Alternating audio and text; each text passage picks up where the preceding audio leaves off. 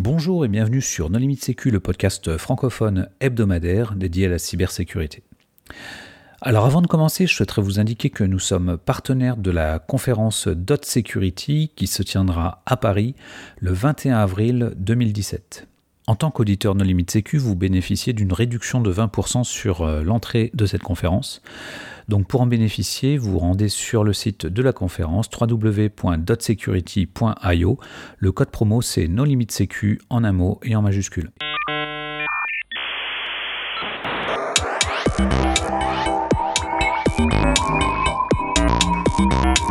Alors aujourd'hui, un épisode un peu spécial puisque nous enregistrons au sortir de la JSSI 2017. Et autour de la table, nous avons donc euh, Jean-Philippe Gaulier. Bonjour. Vladimir Collat. Bonjour. Jean-François Audenard. Bonjour. Marc-Frédéric Gomez. Bonjour. Hervé Schauer. Bonjour. Loïs Samin. Bonjour. Éric Fraissinet. Bonjour. Alors, euh, Jean-Philippe, la JSSI 2017 ou la JSSI de manière plus générale, est-ce que tu peux nous en dire deux mots? On a eu euh, l'occasion l'année dernière de faire déjà une émission sur la JSSI. Je rappelle à nos auditeurs que c'est la journée de la sécurité des systèmes d'information. Euh, c'est, comme je le disais ce matin euh, pendant l'ouverture, c'est la seule JSSI officielle puisque l'OCIR détient ce terme. on l'a déposé parce que ça fait plus de 15 ans maintenant qu'on tient cette journée une fois par an. Une journée qui a huit conférences, ou sept conférences, une table ronde, et où on aborde autour d'un thème précis euh, et cette année c'était la fuite des données. Euh, différents aspects, que ce soit les aspects fonctionnels, opérationnels, techniques, des retours d'expérience. Et aujourd'hui, on avait le plaisir d'avoir euh, autour de 140 participants pour 8 conférenciers. La JSSI, ça se passe le 14 mars 2017 et l'intitulé de la journée, c'était Fuite de données sans protéger, les, détecter et les gérer. Qu'est-ce qui vous a plu, messieurs, dans cette journée? Alors moi personnellement, les deux conférences qui m'ont le plus plu euh, sont les conférences de Stéphane Pi d'Orange et de Marc-Frédéric Gomez, puisqu'en fait c'était des retours d'expérience réels et concrets sur des incidents euh, passés de sécurité.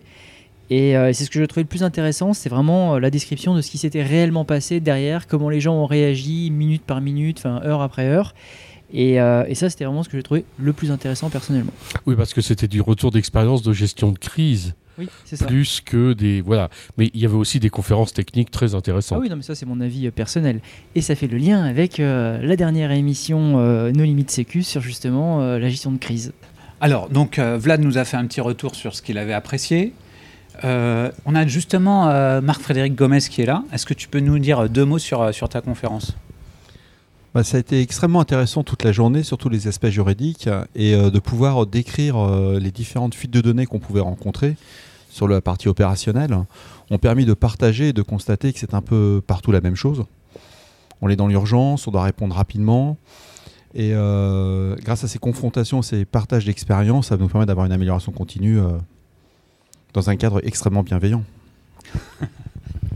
Euh, ce que j'ai aimé dans les présentations de retour d'expérience, c'est l'importance de la qualification de la nature et de la gravité de la fuite de données qui va complètement déterminer les actions suivantes qui peuvent être très différentes. Et, vous avez bien montré la difficulté de cette qualification de la nature de la fuite de données dans une situation euh, proche de la panique et en tout cas dans l'urgence. Tout à fait. Et la, difficulté qu'on rencontre sur ce genre de, crise, hein, lors de, de fuite de données, c'est qu'on est vraiment sur un mode au départ qui est panique.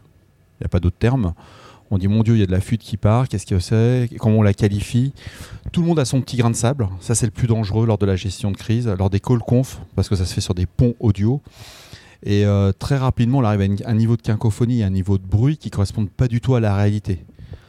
Quand on les écoute au départ, on est sur Fukushima, puis à la fin, on découvre que, bah non, en fin de compte, c'est juste un mot de passe qui n'était pas bon, etc. etc. Euh, mais, une petite question là sur, par rapport à ta présentation.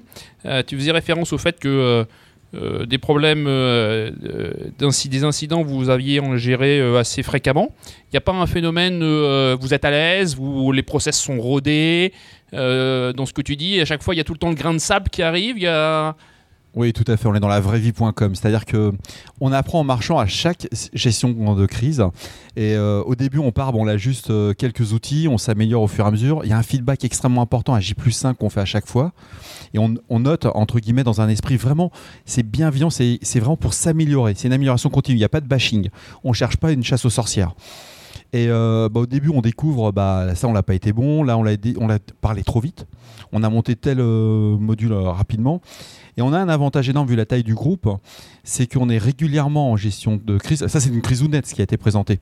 Et euh, au fur et à mesure, ça nous permet que plus la crise devient importante et plus on est à l'aise.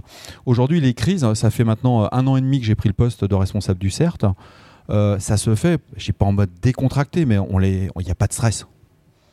On n'est plus en mode panique, on découvre pas les sujets, on n'est pas en train de se dire oh, qui dois-je appeler, comment je vais faire, est-ce que je dois monter ça à tel régulateur? Non, ça se passe vraiment de façon euh, tranquille, cool.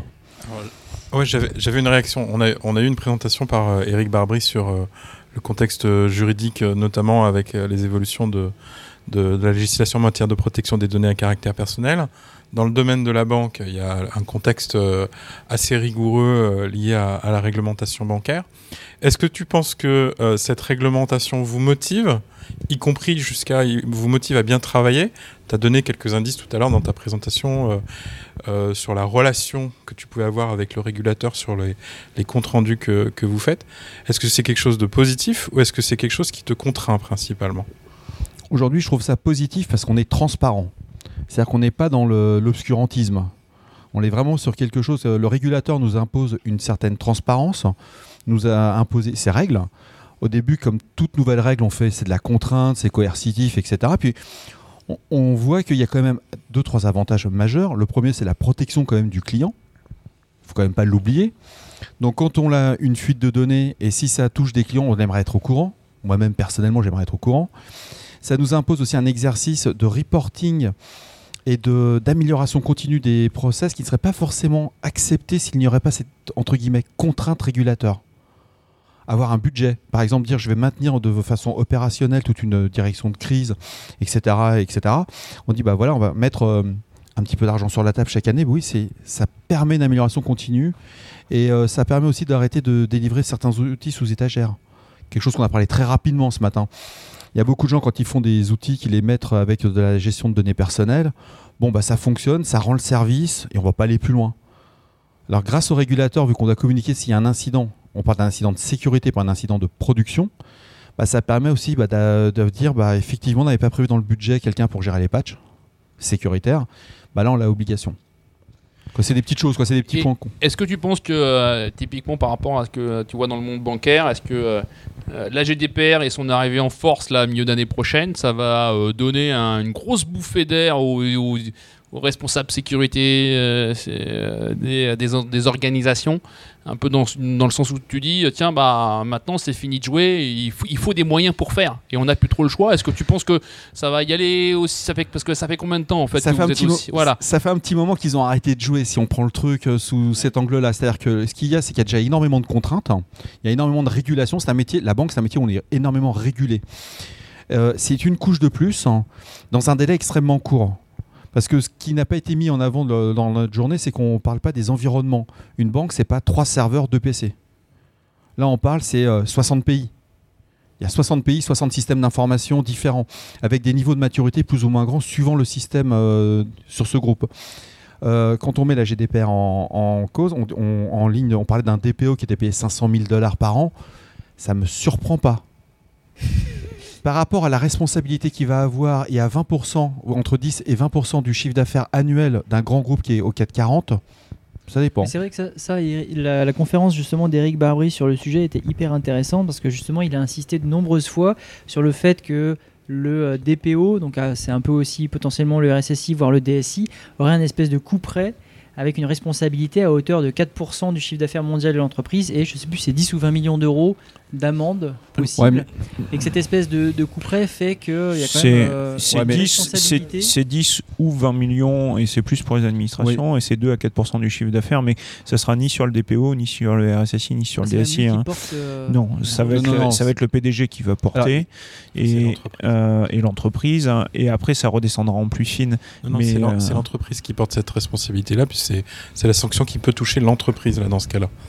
Euh, lui, il a éventuellement des, des risques pénaux euh, si euh, il a contourné euh, les obligations qui portent sur lui de, sincérité, euh, par exemple dans le, référencement qu'il doit faire et la surveillance qu'il doit faire des, traitements de données à caractère personnel. On, est, sur les RCPR. hein. Si on parle dans le domaine bancaire, on va pas inventer un nouveau métier, on va pas mettre un DSI, on va pas, on va pas rajouter un DPO, etc. Il y a des gens qu'on appelle chez nous des RCPR qui sont en contrôle permanent. Ça va être une tâche de plus. Ce sont eux qui vont prendre cette partie-là et qui seront en, relation directe avec les directeurs généraux. Ju- Juste, juste pour qu'on se trompe pas sur l'émission, parce qu'on peut faire d'autres émissions, mais on s'est dit qu'on faisait le retour sur la journée et juste qu'on dévie pas trop. Juste euh, pour faire un lien avec euh, l'épisode que nous avons enregistré euh, il y a quelque temps sur la simulation de crise, est-ce que vous faites aussi de- des entraînements? Tout à fait. On a des exercices avec chaque entité. C'est fait euh, sur des périodes euh, qui sont généralement du début d'année jusqu'en milieu d'année. On va passer sur une trentaine de- d'entreprises du groupe. Et à chaque fois, on est sur des scénarios euh, réels. C'est des scénarios qui nous sont arrivés. On ne va pas inventer un nouveau scénario. La seule chose qu'on rajoute au niveau de la fiction lors de ces scénarios, c'est qu'on va mettre des éléments perturbateurs. BFM TV qui arrive, bonjour, vous avez un souci, vous pouvez nous en dire plus. Ou le, un DG qui dit, bah moi je m'occupe plus de ça, euh, je dois partir, euh, j'ai une réunion, etc., etc. Donc on va créer des éléments de stress, ce qu'on appelle des éléments euh, non prévus, et on voit comment réagissent les équipes. Il y a même des éléments perturbateurs qui vont être euh, contre-productifs, qui vont dire, euh, moi ça me, votre crise ne m'intéresse pas, je passe à autre chose. Le- lors de l'épisode hein, qu'on avait fait sur l'exercice, c'est ce qu'on appelait la white cell, hein, euh, avec les événements extérieurs qui venaient perturber. Mhm. Donc on, on recoupe avec la, la vraie vie dans les entreprises. Et puis vous avez un élément qui est caché dans ces, c'est des jeux de rôle en fin de compte. Vous allez avoir l'élément, vous allez être l'élément perturbateur et négatif. C'est-à-dire qu'au début vous allez être très participatif, euh, très euh, comment dirais-je, vous allez euh, coopératif, vous allez lancer du, fuel, etc. Puis petit à petit vous allez commencer à dire non ça c'est pas bien, etc. Puis vous allez miner le moral des équipes. Information non qualifiée, euh, je suis pas d'accord, etc. Et on va voir à quel moment la dérive va s'installer. C'est assez intéressant, c'est-à-dire qu'on voit certaines personnes qui vont garder le fait que c'est un exercice, d'autres qui vont se sentir agressés. etc. C'est sympa. Le feedback le soir est. Comment c'est l'occasion de boire un- une bonne bière. Donc c'est aussi pour ça que tu dis que maintenant, en fait, euh, quand vous subissez une vraie crise, eh ben, il y a beaucoup moins de stress, puisqu'en fait, vous êtes dans des situations qui sont quand même connues. Situation connue, les, les gens se connaissent, on sait les différents euh, process, les différentes cellules de crise par rapport aux entités. Parce qu'il y a des entités qui vont monter des cellules de crise purement opérationnelles, d'autres qui montent avec la direction générale, les directions de com, etc. Donc, plus on a l'occasion de, travailler ensemble sur ces fameux exercices, et lors des crises réelles, je ne dis pas que c'est un pur bonheur, mais ça se passe hyper bien. C'est le côté qui est toujours euh, dur, c'est quand on ne comprend pas ce que quand l'entité nous appelle, c'est les process de travail lors des gestions de crise, quand on est en train de découvrir. On peut passer pour des gens extrêmement directifs, limite coercitifs parfois. Et ça peut être très mal perçu, les gens se sentent agressés dans un environnement de stress euh, fort. Très bien. En tout cas, euh, j'invite les auditeurs à réécouter euh, ou à écouter euh, l'épisode sur la gestion de crise qui était, à mon sens, très intéressant. Jean-Philippe, les autres conférences Alors, juste un, retour sur euh, le, partage de Marc et euh, de Stéphane Pi, hein, qui ont fait tous les deux euh, des, vrais cas d'usage et des vrais retours d'expérience. Ça a été énormément apprécié. En fait, l'Assemblée a, pu partager, a pu, dire, a pu poser plein de questions et dire Ah oui, mais qu'est-ce que vous feriez dans tel cas? Qu'est-ce que vous feriez dans tel autre cas?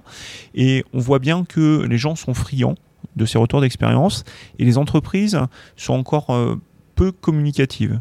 Euh, ça, reste encore très secret euh, et d'obtenir les euh, autorisations de par les départements de communication ou les secrétariats généraux, ça, reste encore euh, très compliqué.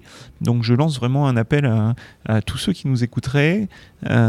C'est important de pouvoir faire des retours d'expérience parce que ça aide tout un chacun à prendre quelque chose de tangible dans sa réalité. Mais là, on revient sur le thème la fuite de données. Donner de l'information sur une fuite de données n'est pas une fu- pourrait être vu comme une fuite.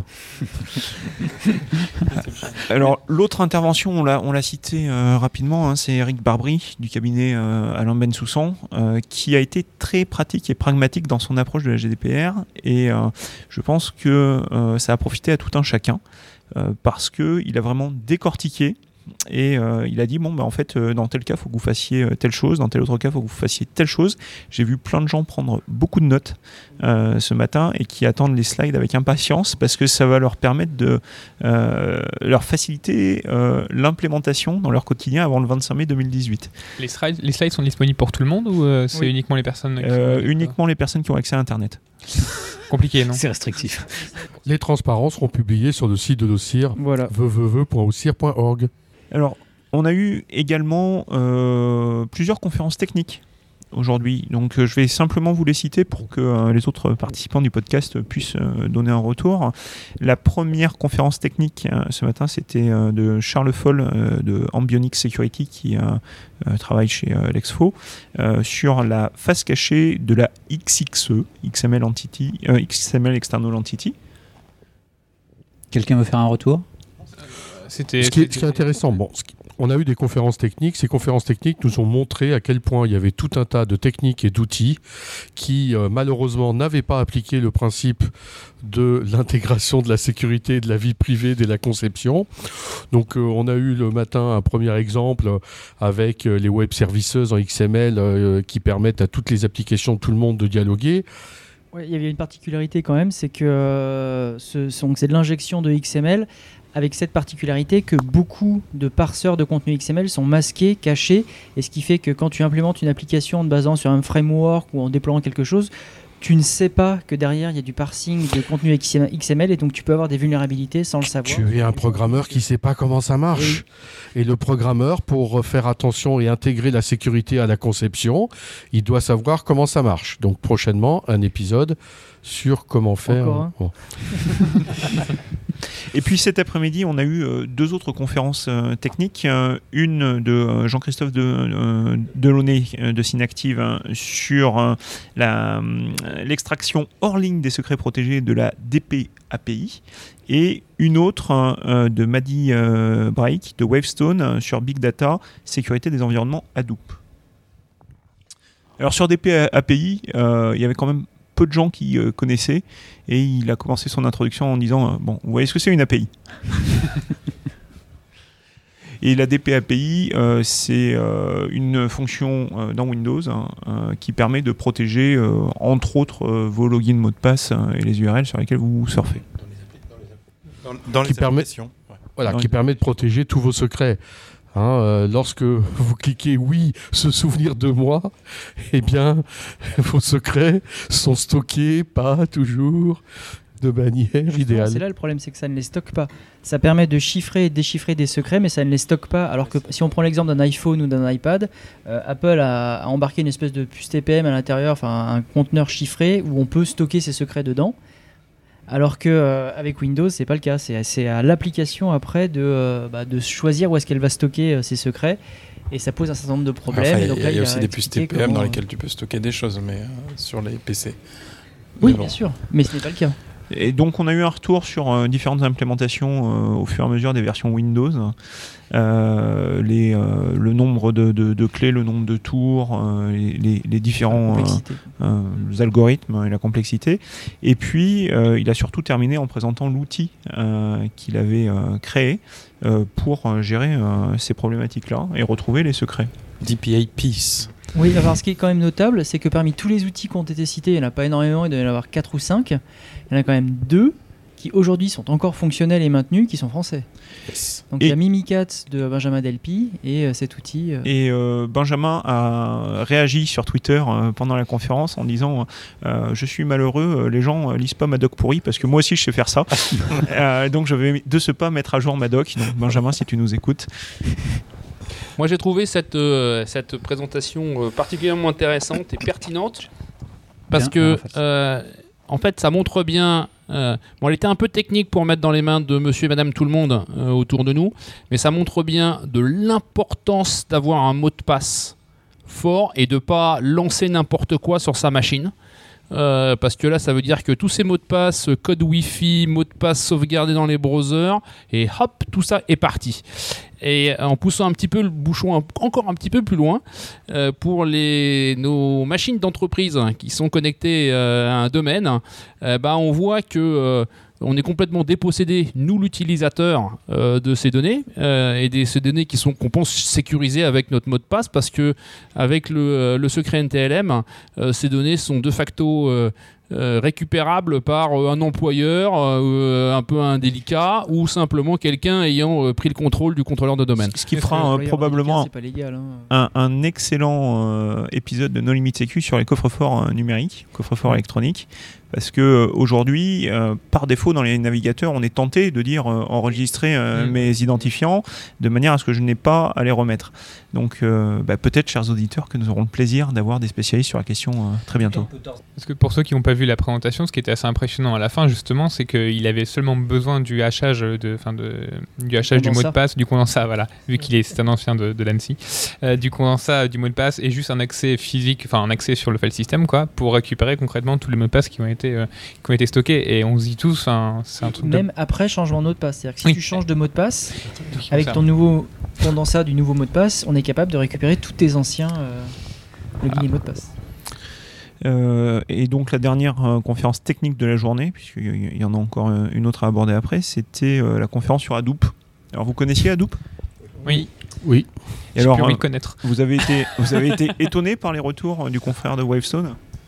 Non, parce que ça fait partie de toutes ces bases de données euh, entre guillemets récentes euh, qui permettent de faire du big data et qui sont juste pas sécurisées parce que l'objectif c'est pas de sécuriser, Exactement. c'est d'avoir quelque chose de performant, euh, de scalable, mais euh, l'objectif c'est pas faire de la sécurité. Après, ce que je disais, je sais plus à qui je disais, mon voisin tout à l'heure, c'est que si tu prends le cas d'une application web avec un serveur web et derrière une base de données, si tu pètes le serveur web, c'est lui qui a les credentials pour se connecter à la base de données. Donc de toute façon, tu les auras et tu accéderas à la base de données. Donc euh, avoir une base de données sans authentification, pourquoi pas? Après, euh, il faut juste être suicidaire pour euh, exposer ce genre de base de données sur des réseaux, enfin sur Internet ou des réseaux non sûrs. C'est là, ouais, que je te rejoins, c'est c'est-à-dire que l'utilisation est faite pour des réseaux privés, Mm. surtout pas sur Internet. hein.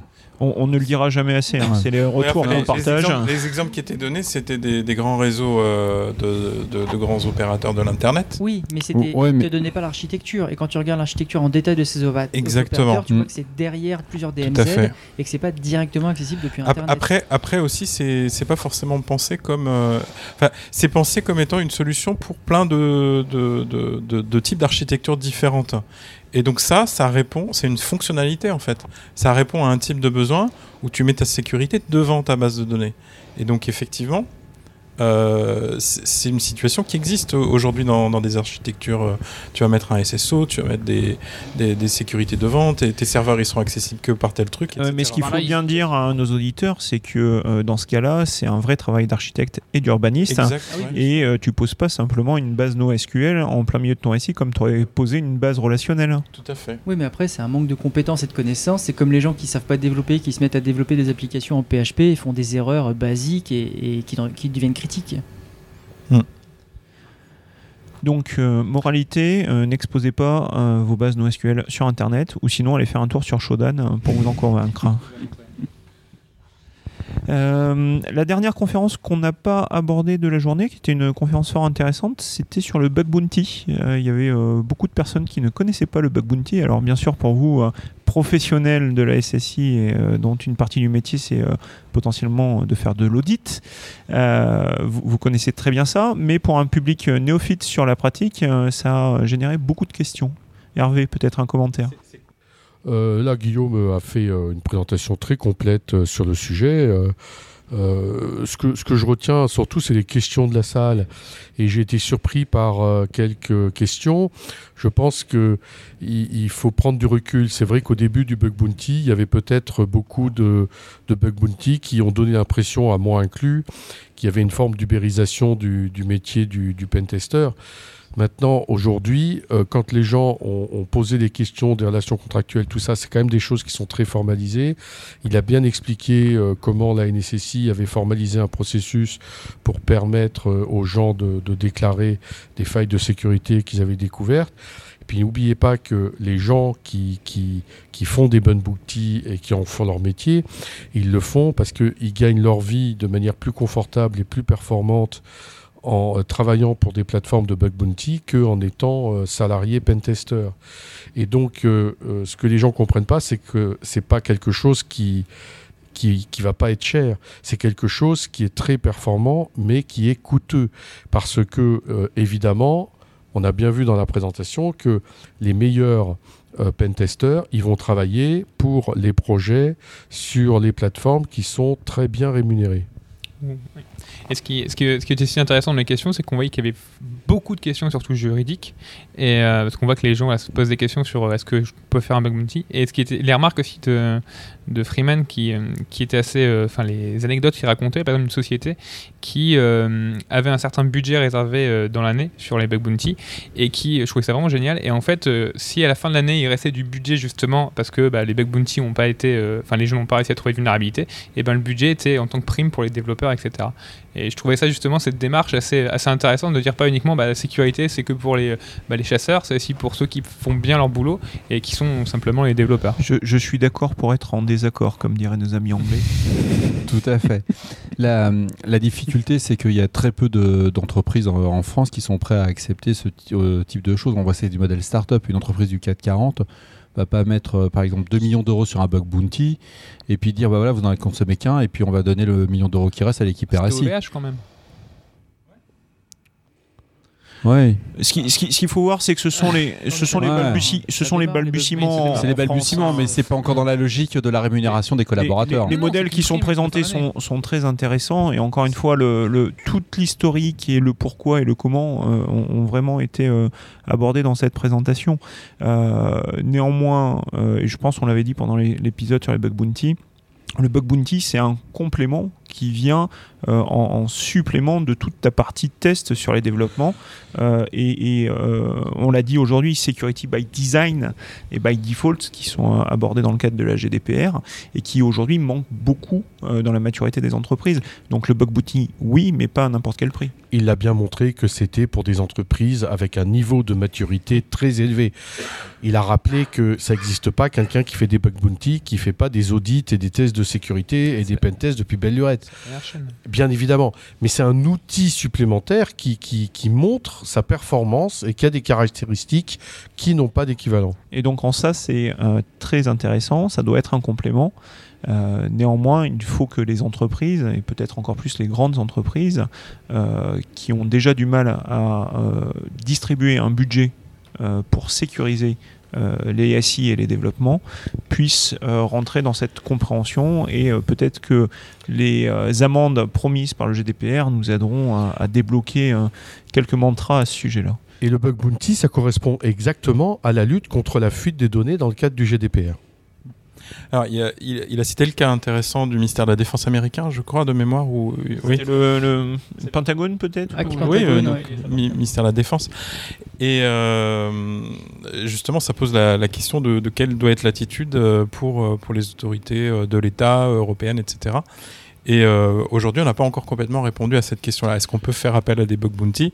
Euh, La réponse est tant qu'on aura des WordPress, non. Ou des struts. Ah, ça, c'est. Ouais, bah. alors, Non, mais il faut une maturité élevée, nous avons dit. Alors c'est pas un problème de c'est pas un problème de maturité, c'est un problème de cadre juridique qui est pas forcément adapté à ce type de choses. Notamment en termes de marché public, on peut pas avoir comme ça tout d'un coup quelqu'un qui se présente et qui t'offre une, euh, prestation à 200 000 euros euh, que tu connais pas. Et donc euh, ça s'encadre et, euh, et c'est des choses que on doit pouvoir discuter avec les sociétés qui offrent du bug bounty et c'est bien qu'il y en ait qui C'est une, qui soient développés en France. c'est une bonne opportunité pour la réforme des marchés publics. Ouais, ou pour discuter avec les professionnels qui, euh, qui justement euh, veulent jouer ce rôle d'intermédiaire. Je pense qu'il y a des bonnes pistes là euh, de ce côté-là. Ouais, mais il y a un point qu'on n'a pas éclairé durant la, la conf, c'est que derrière ces plateformes de bug bounty, on va détecter des failles, mais il faut voir que les entreprises doivent aussi mettre de la ressource pour faire les rémédiations. Parce que quand on, je voyais un certain volume, on disait voilà, il y a 50, 200, 300, 400 failles qui vont être détectées. Il faut qu'on les corrige rapidement. Euh, déjà, quand en normal, pour appliquer un patch, euh, on rame. Alors, quand on en a 300 qui arrivent, le DSI, il se jette par la fenêtre. Après, je pense On justement. à la maturité. Après, je pense justement, comme c'est la maturité, je pense que le bug bounty, c'est la troisième, quatrième roue du carrosse, où quand tu as fait euh, tes tests, tes pen tests, quand tu as fait tes intrusions, quand tu as fait tes, euh, tes produits qui, euh, qui scannent en vulnérabilité tout le temps, à la fin, tu peux dire, bon, là, ça commence à être un peu propre, on va vraiment y aller et mettre les moyens. Après, c'est. On- On a oublié une présentation. Il y a une présentation sur laquelle nous Ah oui. n'avons pas fait de Ah oui, retour. oui, La oui. surprise. Nous avions un, un orateur surprise en introduction qui n'était autre que Jean-Philippe Gaulier qui a magnifiquement introduit le sujet en nous rappelant à quel point tous les grands acteurs de l'Internet n'avaient cessé d'être victimes euh, de fuites de données et puis dans des, quanti- des quantités bien plus spectaculaires hein, que les, les petits, enfin les, les, les- les retours d'expérience que nous avons eus d'un opérateur et d'une banque sont des petits joueurs par rapport aux catastrophes dont les grands acteurs de l'Internet euh, nous ont euh, affublés. Mais nous sommes très fiers justement de ne pas être vainqueurs sur ce coup-là. Et, et ça a été, alors bon, moi je l'ai vécu en tant qu'orateur, donc euh, c'est bien d'avoir un retour, mais l'intérêt c'était de faire un quiz et de d'essayer d'éveiller les participants à finalement la fuite, c'est pas simplement le piratage, le defacing, etc. Et il y a certains portraits qui sont apparus. euh, Il y avait Julian Assange, euh, il y avait Edward Snowden, il y avait Kim.com, hein, qui est pour l'industrie hollywoodienne une grosse fuite de données à lui tout seul. Il y avait un cas d'usage qui était Ashley Madison. Et puis on est revenu aussi sur les questions de big data et de qu'est-ce que je fais avec vos informations. Donc on a interrogé la salle sur euh, s'ils connaissaient le Game of Thrones, la série de HBO, s'ils connaissaient euh, Discworld de euh, Pratchett, s'ils connaissaient Clara Morgan, hein, la fameuse présentatrice de W9, hein, ou les valises Louis Vuitton. Et on a pu voir que à travers ces quelques exemples, on pouvait remonter des profils, des informations, et que finalement aujourd'hui, ben, la meilleure façon, l'unique façon peut-être euh, de ne pas avoir de fuite de données, c'est de ne pas se connecter. Oui, ou de partager, d'avoir plusieurs profils, euh, d'utiliser des containers, euh, de la virtualisation.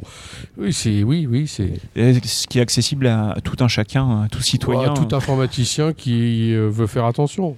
Avoir des mails jetables, c'est. Enfin, ça, peut se faire par n'importe qui. hein. Non, il y, a- de quoi faire toute une émission, mais tu ne peux pas imaginer aujourd'hui euh, de dire à 60 et quelques millions de, Français, vous n'allez pas vivre euh, euh, sur Internet et pas partager de l'information, etc. Donc euh, la question, c'est de savoir, euh, de maîtriser ce qu'on partage et d'être conscient que euh, les données qu'on partage ont, un impact sur euh, ce qu'on révèle de soi-même, de son intimité éventuellement. Et donc, ça, il faut le maîtriser. à quand le permis Internet de, hein de, de là, de là à se l'interdire, c'est un, c'est un choix qu'on peut faire, mais, mais ça va être de plus en plus difficile, notamment parce que de plus en plus de, de services essentiels euh, seront accessibles essentiellement sur, euh, sur Internet. Et donc, tu auras besoin de te connecter, Ouais, d'avoir Il une y a- il y, adresse a des de plateformes alternatives, on va pas faire de la publicité, mais si on Ah, prend mais des, des outils comme oui. Framasoft, euh, on peut pratiquement se passer de Mais Google ça révèle et de des choses sur Facebook. toi. Euh, sur, euh, sur Framasoft, tu vas euh, maîtrises, tu maîtrises l'information que tu, do- que tu donnes sur Fra. Euh, non, moi je trouve légitime de faire de la publicité pour Framasoft. hein. C'est une bonne chose pour la sécurité. Et je dis, c'est pas juste parce que je participe aussi aux associations du libre comme la FUL. Euh, J'ai même beaucoup de difficultés parfois dans les associations en sécurité pour qu'on dégooglise un petit peu. Et donc voilà, Merci, euh, c- cet effet recherché a bien fonctionné, euh, comme tu peux le voir, Johan, euh, puisque ça a suscité les discussions et euh, ça a permis à chacun de se positionner. Donc non, a priori aujourd'hui, dans un monde connecté, ça paraît difficile de ne pas se connecter euh, soi-même.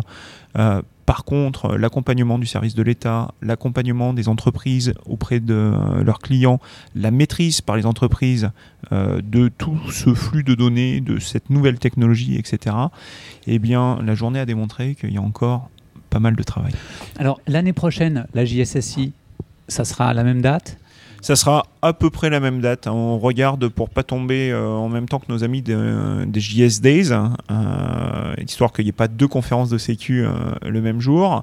Ça sera autour de, la mi-mars, le mardi en général, ça, ça ne change pas. Toujours à peu près le même format. Vraisemblablement, pour les tarifs, à peu près la même chose, c'est-à-dire 20 euros pour les adhérents, euh, 30 euros, je crois, euh, pour les étudiants et euh, 85 pour les non-adhérents, sachant que pour adhérer à l'association, il suffit de payer 45 euros. Bon, eh bien, chers auditeurs, nous espérons que cet épisode vous aura intéressé et nous vous donnons rendez-vous la semaine prochaine pour un nouveau podcast. Au revoir. Au revoir.